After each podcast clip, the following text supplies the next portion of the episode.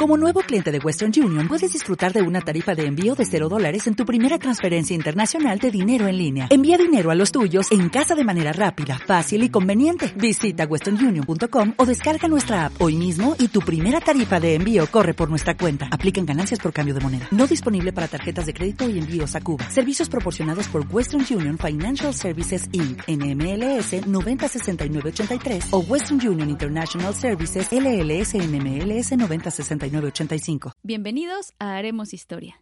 Yo soy Giselle Luna y este es el podcast que busca compartir con nuestros escuchas páginas de la historia de México, la cual está llena de cultura, héroes y uno que otro chisme buenísimo. Conmigo está mi hermano Sebastián Luna. Ya saben que él nos acompaña cada semana, pero no sabe de qué se trata el tema. Pónganse cómodos que a partir de este momento haremos historia.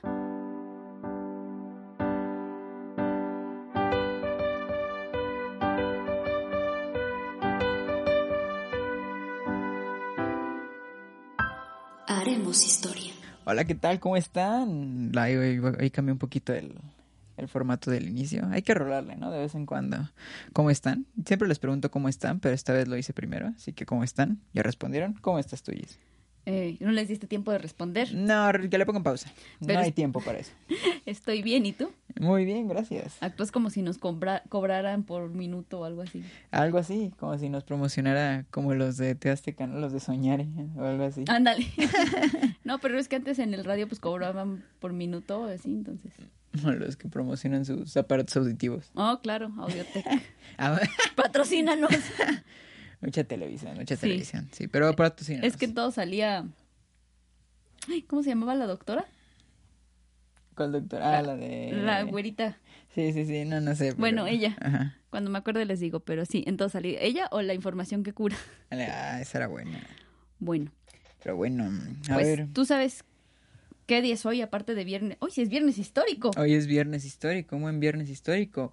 Hoy me parece que sí, la fecha no me miente, es viernes 20 de noviembre. Y eso significa para los mexicanos.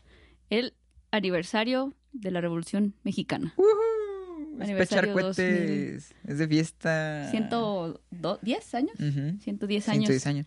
Pero nadie lo toma como ningún punto referente, si te das cuenta. Porque, digo, algo que tienen mucho en común los gringos es que confunden el 5 de mayo con que es el día en el que... De de, la- de la independencia. Ajá, que ¿no? creen que es nuestro día como nacional. Ajá. Y no. Y no, Nuestro- nadie... Pero tampoco es hoy. Nuestro día sabe. nacional es el 16 de septiembre. No, pero quería comentarle el 5 de mayo, ah, sí. porque sí, lo he visto mucho. No, el 5 de mayo no es. Mm, mm, no. Sí, y bueno. cantan la de Adelita y todo eso, ¿no? Sí, es como, ¿por qué celebras? Ni siquiera es tu país, ¿o no? Bueno, porque pues si nosotros le ganamos a los franceses significó que ellos también ganaron. Pues en, sí. en teoría. Después sí. hablaremos de la, de la intervención francesa para No, que hombre, es que... podamos entender por qué los gringos son tan felices con el 5 de mayo. Yo la verdad no sé nada de historia, pero el estar en este podcast me está haciendo un poquito como de conexión entre todos los sucesos y, ah, caray, hay una conexión. Es un multiverso. Hay un multiverso cañón entre todas las cosas de la historia que neta no se imaginan. ¿Mm? Para Marvel está- apunta. Para, para eso está hecho este podcast. Aquí, sí, sí, de hecho, ven los demás capítulos y van hilando los hechos y la época en la que está pasando. Todo está, este, todo está, todo está conjugado. Es como, ¿cuál era? La, la banda del Recodo. Ay, la banda del Recodo Ajá. eh, se fundó en 1941, lo que quiere decir que en algún momento hubo nazis y banda del Recodo. Eso lo vi en un meme, pero, Pero, wow. o sea, piénsalo, o sea, ¿qué- Ese dato no me lo sabía. No, pero así es, a eso me refiero con que hay que hilar las cosas, de que Claro. hay cosas que uno no se imagina que tienen relación, de menos eso era de relación tenía en la época, no creo que Hitler escuchara en el recodo. Pues Pero- no lo sabemos. No lo sabemos, ya se murió, no nos contó. Mm, mm. Snoop Dogg hizo una colaboración en banda. Eh, nadie se lo esperaba. No, nadie. Bueno, hoy te voy a A hablar ver, precisamente de la Revolución Mexicana. Claro, qué sorpresa. Es una, un tema enorme. No nos vamos a centrar tanto en los actores de la Revolución, así como explicarte quién fue Porfirio, quién fue Madero, porque después les vamos a dedicar un capítulo a cada uno porque tienen unos chismes que, híjole, que qué bárbaro. Ajá. Hoy lo que intenté hacer es resumir lo que, cómo empezó y cómo terminó em, de manera que en un episodio podamos entender la Revolución Mexicana. Ok, va, eso está, eso está útil, ¿sabes? Ujú. Mucha gente, para empezar, ni siquiera sabe la diferencia entre independencia y revolución. Ah, sí, es verdad, ¿Por mucha qué? gente lo confunde. Sí, o sea, hay 100 años de diferencia, el nombre es diferente, no es tan difícil. O gente que dice, no sé, en la independencia así de, ah, pues viva Francisco y Madero y tú así de, no, espérate. No, todavía no vivía Francisco Madero. Ok. ok, va. a Bueno, ver, ¿qué vas a entonces, Porfirio Díaz Mori llegó a la presidencia de México en 1876. Porfirio Díaz Mori. Ese era su nombre. completo. Ah, eso no me lo sabía, la verdad. De hecho, creo que tenía más nombres que Porfirio, pero solo conté. Seguramente todos en esa época tenían como siete, ocho nombres. Era una cosa. Todavía hay abuelos o bisabuelos que les preguntan su nombre y es como María de na, na, na, na, todo un verso. Ajá. Cuando hablemos de él, diremos más datos. Pero bueno, Va. Este señor llegó a la presidencia tras derrotar a Sebastián Lerdo de Tejada. A partir de ese momento, Porfi comenzó a lograr estabilidad y desarrollo económico, así como la llamada paz porfiriana, que como ya Ah. hemos comentado, se trataba de fusilar a todos los revoltosos que fueran en contra de Porfi. Durante el gobierno de Díaz, este se rodeó de hombres positivistas muy ilustrados. A su grupo de amigos se les conocía como los científicos. Porfi junto con los científicos trajeron a México electricidad, aunque Es Maximiliano como- ya lo había pensado. Es como de película, ¿no? Porfi- como de banda de rock. Porfi y los científicos. Está chido, ¿no? A mí me gusta. No lo había pensado. Sí. Pero bueno, trajo la electricidad, aunque te digo, Max, Maximiliano ya lo había pensado antes, él solo trajo una planta para los bomberos. Eh, después hablamos de eso. Y también trajo una extensa red ferroviaria, artes y modas francesas, entre otras cosas que hicieron que México se viera como un país a la vanguardia ante los ojos del mundo. Pero, aunque Porfi escondía a los pobres debajo de la alfombra cuando alguien nos visitaba, la realidad es que la gran mayoría de la población sufría pobreza y explotación laboral que Díaz consentía. Solamente el 3% de la población poseía las tierras, lo que les permitía acaparar la riqueza del país. Ujú.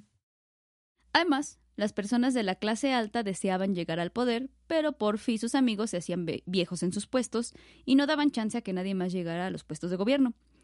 Entonces Porfirio comenzó a caer bastante gordito. En 1900 salieron unos rojillos a hacer frente a Díaz. Ellos eran Jesús, Ricardo y Enrique Flores Magón. Estos hermanos comenzaron a publicar su periódico Regeneración, donde publicaban cosas contrarias a Díaz. Eh, en ese entonces ninguna publicación se atrevía a decir ni pío acerca de lo mal que les caía a Díaz. En 1902, los Flores Magón comenzaron a publicar también su revista satírica El Hijo del Aguizote. Con esta publicación no quedó ninguna duda, por si la había, de que los Flores Magón estaban en contra de Porfi. Así los hermanitos fueron víctimas de la van blanca con vidrio polarizado, siendo encarcelados varias veces y expulsados del país en diciembre de 1900. Se la van blanca con vidrio polarizado. La UNAM es tu casa, ¿no? Anda, la UNAM es tu casa. Algo así. Hay cosas truculentas que se dicen, ¿eh? Mm, Pero eso no tocamos porque no queremos visitar esa van. no quiero ser parte de la van. No queremos ser parte de la van. Entonces los Flores Magón se fueron a Estados Unidos y desde ahí siguieron sus publicaciones. Con todo el corral alborotado por los Flores Magón, en 1908 se publicó la entrevista que Porfi le concedió al periodista canadiense James Creelman. Ah, claro. Ahí Porfi juraba y perjuraba que dejaría la silla presidencial y no tenía intenciones de reelegirse para 1910. En esa entrevista, Díaz también justificó todas sus acciones, diciendo que obraba en pos del bienestar y la estabilidad del país, además de decir que no había soltado el país porque México era estúpido y no sabía utilizar la democracia sin echar pleito. No con esas palabras, pero era lo que quería decir. O sea, digo, Sí, Bueno. pero tampoco ayudó mucho. Aparte se justificaba diciendo, ay, es que yo derramé sangre mala para dejar la sangre buena. O sea, se justificaba todas sus acciones acá mi- militares. se y- echaba héroe, ¿no? De- Ajá, ya sabes que por fin siempre se sintió el salvador de la vida. Era guapo. Bueno. De menos era guapo. ¿Mm? Tenía un bigote que decía, ¿Era tu tipo? híjole, era mi tipo. Pero Porfi ya consideraba que para 1910 estaríamos listos para un cambio democrático. Tras leer la entrevista, muchos comenzaron a emocionarse y soñar con sentarse en la sillota. Mm, El más popular fue sin duda un chaparrito coahuilense. mm. Francisco y Madero. Que por cierto no hay consenso sobre la I si significa Indalecio, Ignacio o inhábil. Ah, neta, vi. Pero no sé qué significa la I. No, todos dicen que es Ignacio, algunos dicen que es Indalecio. ¿Neta? Según yo es Ignacio, Ajá. eh, pero no lo sé. Ok, eso no lo sé. Yo siempre que quiero Ignacio. Yo creo que es inhábil. Yo creo Ya que es veremos por. Oh, va, va, va. Madero Impulsado por el espíritu de su hermano muerto, quien le dijo que sería líder de un importante movimiento social, comenzó a hacer giras por todo el país y formó clubes antireeleccionistas por todos lados. Madero publicó su libro La sucesión presidencial de 1910 y aunque solo la mitad de la población sabía leer, todos consideraron en que era un libro maravilloso. No ha cambiado mucho hoy en día. Ah, no, es cierto, México, te queremos. tristemente Lean, no, pero lean. tristemente, tristemente no ha o sea, es que ahora sí sabemos leer. Sí. La gente tiene acceso a la lectura o hasta sabe leer, pero no lo hace. Yo la verdad no me quejo, la verdad no meto mucha crítica en esto porque me estaría atacando a mí mismo. Entonces, continuemos mejor, ¿no? Sí, eres como Drake. de, Lee un libro. ¿Qué crees que tengo seis años? Pero bueno, entonces eh, dijeron que pues, el libro estaba chido. Y de los clubes de Madero surgió el Partido Nacional Antirreeleccionista, que lo postuló candidato a la presidencia en 1910. En ese mismo año, Díaz festejaba su cumpleaños y de paso el centenario de la independencia de México. Él movió el festejo de la independencia a la noche del 15 de septiembre porque ese día era su cumpleaños. Por eso ahora lo festejamos en la noche del 15. Ah, neta, por Ah. eso, qué protagonista. Sí, él lo movía a la noche. Era un tipo molesto, ¿no? Pues sí, caía gordito. Todo lo quería para él. Bueno, Bueno, Porfi hizo un pachangón y develó el ángel de la independencia como parte del festejo de la independencia y su cumpleaños. Creo que más lo hizo por su cumple. era la excusa. Ujú. Además de postularse como candidato a la presidencia, aunque había declarado que no lo haría. Ok. Entre tanto, el pequeño espiritista comenzó a hacerse popular e incluso se veía venir que ganaría la elección. Entonces, Díaz se estresó y lo encarceló bajo los cargos de conato de rebelión y ultraje a las autoridades. Poco tiempo después, Madero huyó a Estados Unidos y desde ahí publicó el Plan de San Luis. Aquí está bien chido porque vamos a empezar a ver que esto era puros planes. Ajá. ¿Por qué le llamaban plan? Pues no sé. O sea, si era un plan de verdad. Era su plan. O sea, y por eso le dicen plan de. no era sé, como un, Plan de igual. ajá, era como un, como te dijera yo, como un, un decreto o un, un manifiesto, pero pues les decían planes. No sé, pero no era un plan, no era vamos a agarrar número uno. Vamos Sí. a ir. ¿Sí era así? Sí, ponía así uno, vamos a, este, a pedir esto. Y número dos, pedimos esto y haremos esto. Ah, En su plan de San Luis, Madero, por ejemplo, eh, llamaba a levantarse en armas el domingo 20 de noviembre a las 6 de la tarde, días antes de que Díaz iniciara su nuevo mandato. Ah, ok. Esa era su invitación formal, pues, Sí. de, de ellos mismos. Está de, usted invitado. de vamos a hacer esto. Este día es como el, el, el horario de actividades, día de. ¿no? Ándale. Sí, básicamente así su, su, su, ¿cómo se llama cuando vas al teatro? Tu programa de mano. Ah, ya, ya, así, ya. pero, pero de, de armas. Ajá. Entonces decía que, bien preciso, ¿no? A las 6 de la tarde. No sabe por qué a las 6, pero bueno. Con el plan de San Luis comenzaron a haber levantamientos por todo el país. Madero entonces se regresó a México a liderar el pleito. Y como Díaz vio que se armaba la de Dios es padre, se echó a correr a París. Mm, mm. Y dijo algo que nadie escuchó. ¿Por qué? Ah, dijo que Madero había liberado a un tigre y no sé qué tantas cosas, pero Ah, o sea, eso dijo cuando se fue. sí, pero o sea, su declaración fue así como de, sí, sí, cállate, ya vete, vete, vete. Ajá. Y ya. Entonces, cuando Díaz huyó, Madero se convirtió en presidente. Todos lo amaban y confiaban en él porque había logrado quitar a don Porfirio del poder. Pero tras consultar con su Ouija, nuestro inhábil amigo decidió mantener a todos los porfiristas en sus puestos. Además, empezó a hacerse la visca con las demandas revolucionarias. Ok. Sus grandes reformas como que no llegaba a nada. Ajá. Y dijo, voy a mantener a todos los porfiristas en sus puestos. Nadie va a cambiar, solo yo. Ajá. Y todo así de, eh, ¿estás seguro? ¿Te quieres morir ese? Y él así de, no, pues no hay problema, ellos no hicieron nada, el malo era Porfirio. El doblaje es el mejor, ¿eh? Aparte. Y todos así de, seguro. Ajá. Y él así de, pues sí, pues bueno, no hay problema. Ajá. Caracoles, no creo que haya ningún incidente. No hay Pero, inconveniente. señor, ¿está usted seguro? claro que sí, caracoles. bueno, entonces, como se estaba haciendo la visca con las demandas, Morelos, en Morelos se levantó en armas Emiliano, el don Tierras Zapata. Redactó el plan de Ayala en 1911, mediante el cual exigía la salida inmediata de Madero y la repartición de tierras. Zapata era, quería lo que un millennial quiere. ¿Qué quería? Terreno. Sí. Todavía. Todo, todo millennial un terreno, pero Y ese es bigotazo. muy difícil que lo tengamos. También era tu tipo. Tenía mi tipo. Creo que tu tipo es el bigotazo. Ese sí era gay, ¿no? Era- creo que era bisexual. Se dice, bueno, cuando salió lo de la pintura de que estaba encuadrado en el caballo, se decía que en realidad que sí, este, que pues no era, no era cualquier tipo, o sea, el tipo era de dinero, el tipo vestía ropita de, pues de diseñador, bueno, de gente, o sea, que sí era buena de ropita, que este, mm, pues se traía su bigotito siempre arreglado y todo, y que se supone que sí, que se, que se da encuentros con, con personas de su misma especie. De hecho, hay un chisme de que también andaba como con sus que veres con el yerno de Porfirio, el mismo del baile de los 41. Ah, neta. Sí. Oh, ya ven. Tenían ahí como sus Es a lo queveres. que me refiero, todo se va hilando. O sea, todo, todo, se va, todo se va conectando. No es tan grande el mundo, al parecer. ¿no? Y este, y sí, efectivamente, aunque todos lo ven como un campesino humilde, en realidad no, era un pequeño propietario, vendía sandías, cultivaba sandías.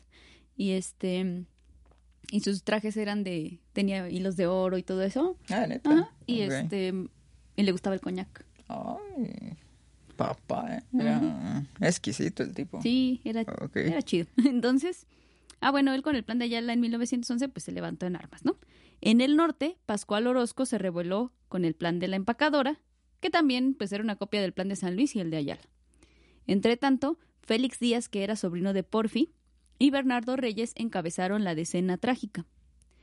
En ese momento, la Plaza de Bellas Artes se había convertido en una importante trinchera. Madero entonces tenía que escoger a alguien que se hiciera cargo de ese frente. A pesar de que todo mundo, incluso su hermano Gustavo, Gustavo Amadero, le dijo que Huerta no era de fiar porque era porfirista, Madero sacó la ouija y dijo, nah, vamos a dejar al Huerta. Y todos así de seguro. Ajá, Pues sí, que él es el comandante, pues tiene experiencia y todo, sí, pero con Porfirio. ajá, O sea, tú le caes gordo. Él, nah, no creo, yo soy bien chido. ajá. Aparte ya le pregunté a mi ouija Y me dijo y que me sí. dijo que sí. Me dijo que Me Simón, dijo dice. Simón. Dijo, se arma. Dijo, Y va. se armó.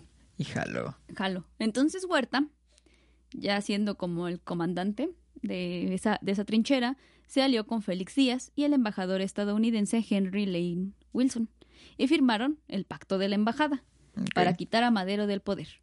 Hicieron que Madero firmara su renuncia y lo encarcelaron junto con Pino Suárez. Y vino la presidencia más rápida del oeste. Esta, esta estoy seguro que no te la sabías.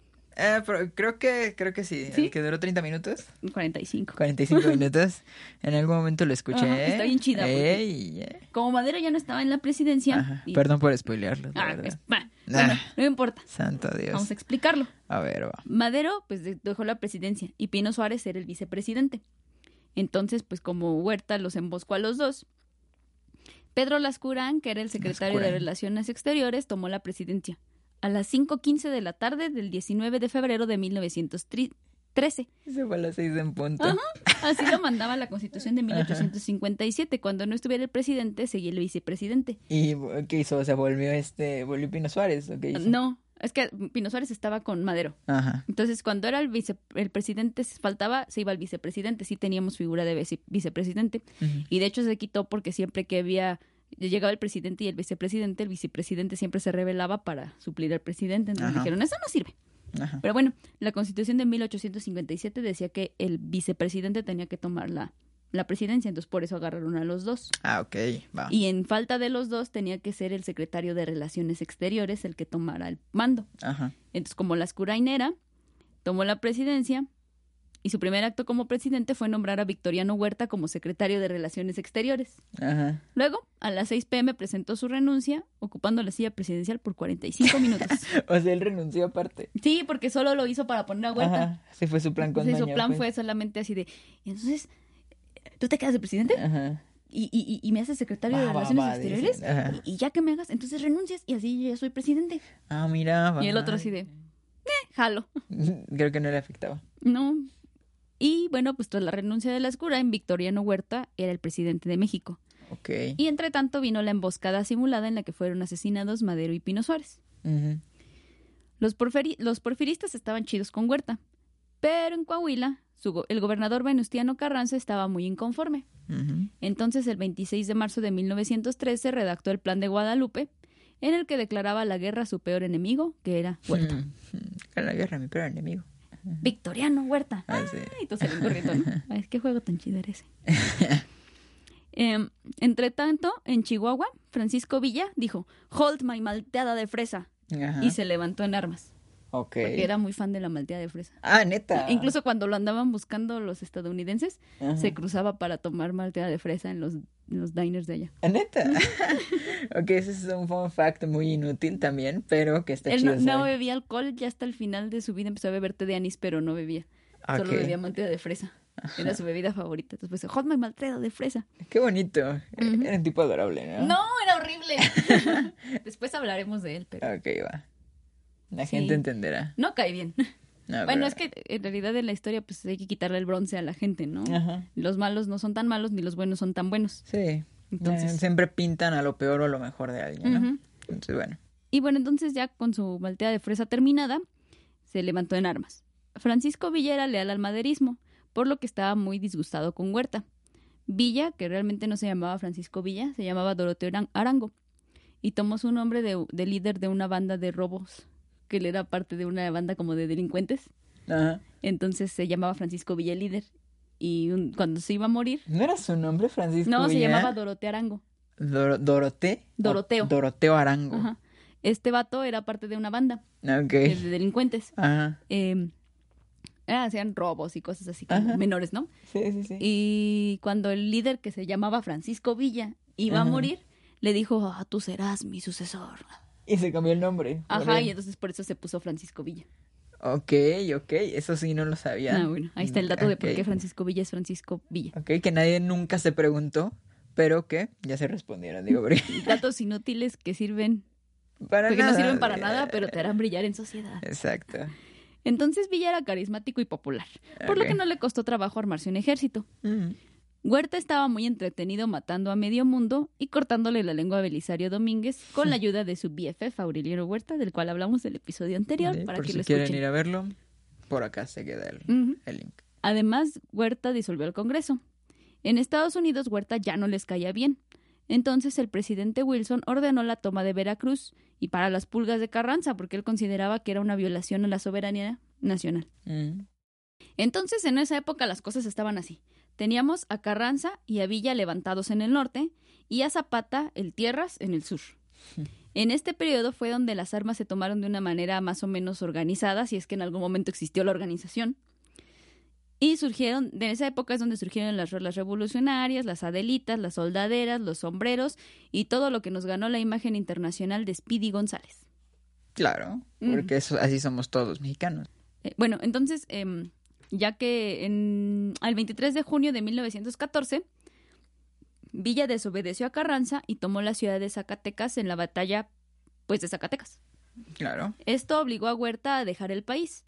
Aunque Carranza y Villa estaban enojados por esta batalla, porque, pues, Villa hizo lo que quiso, firmaron los tratados de Teleo- Teoloyucan, desconociendo a Huerta y jurando ser PFFs. Ok.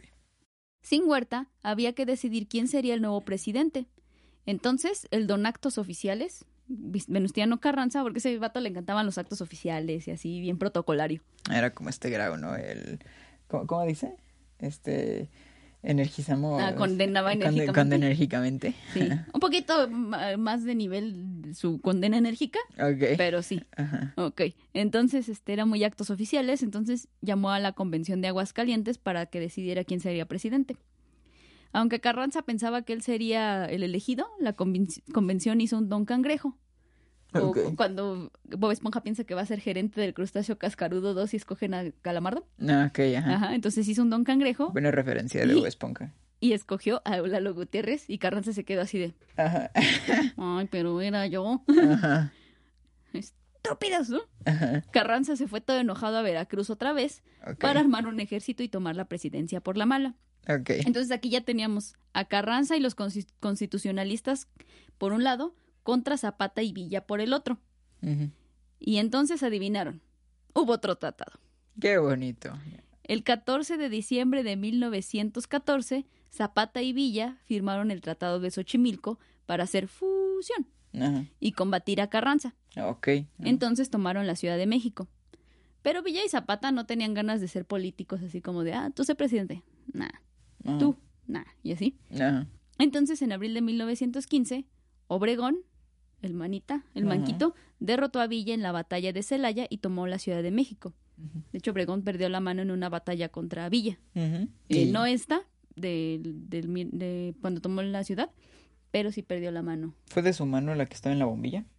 Sí, la mano derecha. La mano derecha. Ok. Y bueno, tomó la Ciudad de México. Ah, ¿no tenía la otra mano desde antes? ¿O se quedó sin las dos manos o solo no, perdió solo una se mano? quedó sin la derecha. Ah, ok, la va. izquierda la tenía bien. Ah, ok, va. Esperamos que sea zurdo, ¿verdad? Este, pues no sé. Ah, bueno, ese es un dato que pueden investigar que también será curioso. Después hablamos de la fondo y la manita. Va. Pero bueno, entonces, ya que había tomado la Ciudad de México, Carranza necesitaba legitimizarse. Ah, porque Carranza y Obregón eran BFFs. Entonces, este, Carranza llamó al Congreso Constituyente, aunque no admitía a nadie que le hubiera echado bronca en el pasado. O sea, según era un Congreso incluyente, pero bueno, Ok. bajo sus directrices, ¿no? Mm. Con su reforma agraria y el artículo 27 de la Constitución se ganó a muchos zapatistas. Carranza convocó a elecciones y las ganó. Entre tanto, Jesús Guajardo se infiltró entre los zapatistas y mató a Zapata el 10 de abril de 1919. Le había prometido una comida en su honor y la mató. Comió plomo, pobrecito. Sí, pobre. En 1920, Ah, creo que sí escuché algo de, de- desde que estaba que estaba en una comida en un restaurante de aquí de, de este, fue en la bombilla, ¿no? ¿A dónde fue? ¿quién? Este, a cuando mataron ¿a quién mataron? A- a- apenas aquí en la historia acaban de matar a Zapata. Ah, ok, a Zapata. Yo estaba pensando en este Álvaro No, a Zapata lo mataron en Morelos. Que Álvaro Obregón lo mataron igual comiendo. Sí. Lo, lo emboscaron ahí en un restaurante de la bombilla, de hecho. Ajá. Por eso su mano estaba ahí, por- tomando la- el tema de la bombilla. Ahí lo, Ahí pusieron su manita. ahí le pusieron la manita porque pues ahí se murió. Ujú. Bueno, en 1920, Carranza puso a Ignacio Bonilla como su sucesor presidencial, en vez de Álvaro Obregón, quien pues era su BFF y había estado con él siempre, ¿no? Entonces Obregón se enojó y se alió con Plutarco Elias Calles y Felipe de la Huerta para hacer otro plan.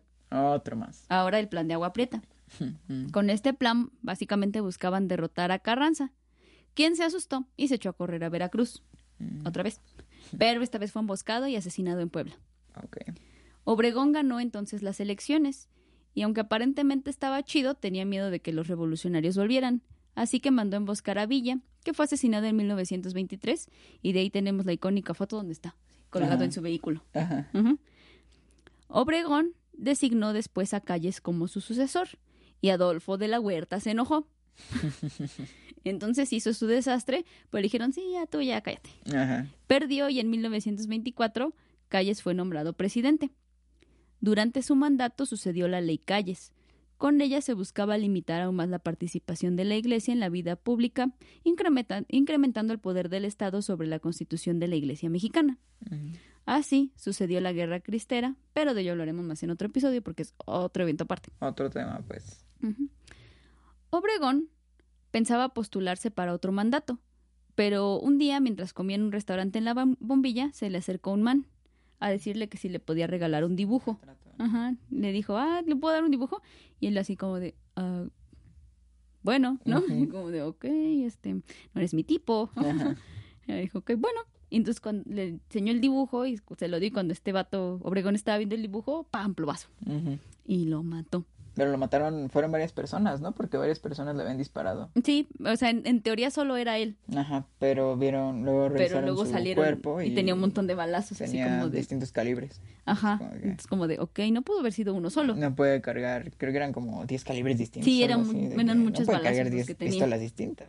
entonces en teoría fue uno y se supone o se decía que era un fanático religioso o sea fue un evento desafortunado y fue asesinado por causas naturales Que estaba escuchando una canción, no me acuerdo qué canción, pero es un dato curioso. Que búsquenlo y quien Ujú. lo sepa lo pone en los comentarios y se lleva un premio. Sorpresa, pero es un premio, ¿ok? Quien sepa qué canción estaba escuchando, qué canción estaban tocando cuando se murió este Álvaro Obregón. Ah esa es buena Sí, sí. Ah, mira, yo también, ¿eh? Estoy acordando de las clases de la secundaria y digo, ah, esto sí lo vi, espera, como que estoy refrescando yo también. Es como de, Ah. a ver, espera. ah Que mira hay datos curiosos que podemos sacar también. sí está chido Ey, va. bueno va Échale. Y este, y, ah, sí, le, te digo que se decía que fueron solo uno, el un fanático religioso el que lo había asesinado. Y la gente traía un chiste que preguntaban, oye, ¿quién mató a Obregón? Y todos decían, cállese. Ay, don comedia, dice, Son ¿no? comedias, porque realmente, pues sí, fue Calles el que, Ajá. bueno, se dice, pero pues, o sea, es como que muy obvio, Ajá. que pues fue Calles el que lo, emboscó, digamos, o Sí, lo sí. tendió una trampa. Es como lo de Colosio, ¿no? Que quien lo mandó a matar, pues fue este, el orejón, Ah, el orejita, sí. el orejitas. Que no es que dicen que si le ponen un gorrito se parece a Mario Bros. Que, que si quitan, que si le quitan la barba a Mario Bros se parece también a Gortari. Ay, sí.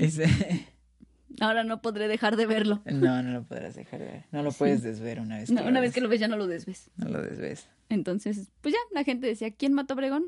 Calles, eh, El risas llegó. ¿no? el don, don Comedias, pero era como entre la gente así, jajaja. Ajá. Y bueno, la muerte de Obregón podía tomarse como el fin del conflicto armado, porque Calles institucionalizó la revolución y en 1929 formó el Partido de la Revolución Nacional, que luego se convertiría en el PRI. Y gobernó a México los siguientes 70 años. Chistoso es que el PRI tomó a Zapata y a Villa como mártires de la revolución. LOL. Y, En fin, la y hipocresía, ¿no? Ajá, entonces dicen PRI y todos los mexicanos como que nos vienen las imágenes de Vietnam. Ajá. Así. Ajá.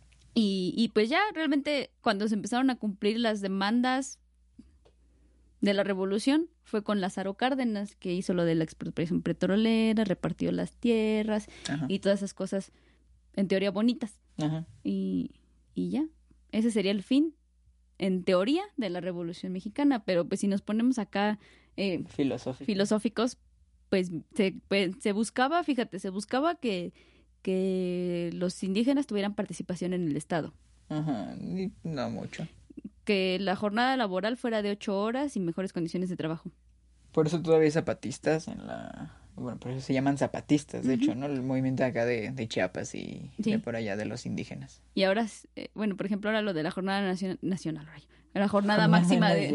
La máxima Flora de- nacional mexicana. sí. la jornada laboral de ocho horas, Ajá. pues...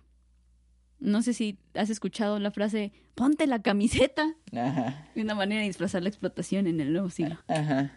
Sí. Este, El currículum lo ponen como ser proactivo, ¿no? Ujú, y trabajar bajo presión. Trabajar y- bajo presión, o sea, déjate mandar, ¿no? Sí, se de- trabaja como una Deja de ser un humano y vuélvete un animal. No, ni es una máquina. Sí, qué mala onda. Bueno, entonces Para allá vamos, ¿eh? se, pare- se buscaba eso, unas mejores condiciones de trabajo. Se buscaba el- educación sexual y derecho al aborto.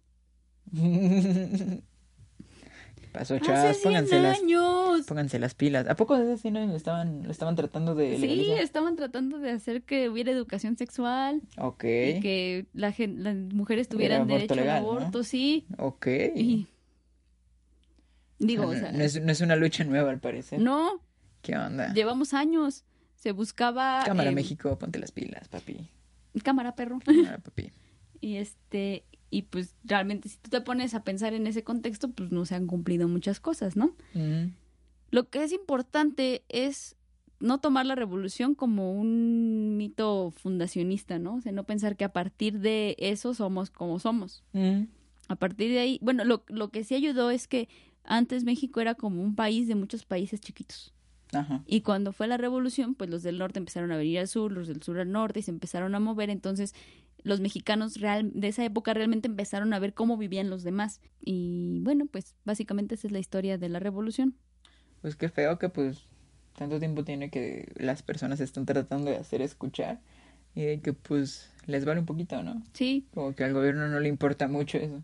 si bien tuvimos algunas mejoras, pero pues es que seamos honestos, para cuidarnos no están. O sea, realmente primero están para explotarnos y después ya, pues digo, nos tienen que tener vivos para que sigamos produciendo, ¿no? Pero bueno, no se te salga lo rojito tan fácil. no, ya se Es me que está es saliendo. ya se me está saliendo lo, lo chairo. Lo chairo.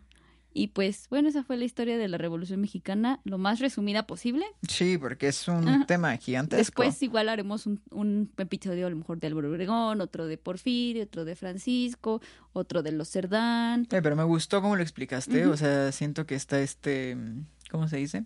Bastante, pues, resumido, pero al punto, pues, ¿sabes? Como que te, te pone todo el, todo lo que tiene que, todo lo que tiene que llevar y ya nada más. ¿sabes? Y ya entonces, este, pues ya no compren monografías de los planes, aquí está todo. Exacto, ahí está. Y, y ya. eh, eso Solo tienen que historia. escuchar, no necesitan nada más. Pónganse los audífonos y ya, dejen 30 o 40 minutos y van a salir, uff, Parece que estabas rapeando. Solo tienen que escuchar, no necesitan nada más. Haremos Pónganse los historia. audífonos. Eh, Yay. eh, Cada eh. viernes haremos historia. Cuando lo planeas ya no te sale. Ey. Este. Sí, historia. Uh. La historia es historia, la historia es historia. Aprende algo, historia. Uh. Así, Saluda a oh. Como, como los, los de freestyle. Así, oh. No. Ah. Bueno, Pero qué bonita historia, o sea, qué, qué bonito, qué bonito el tener un poquito más de cultura el día de hoy. ¿A poco no, gente?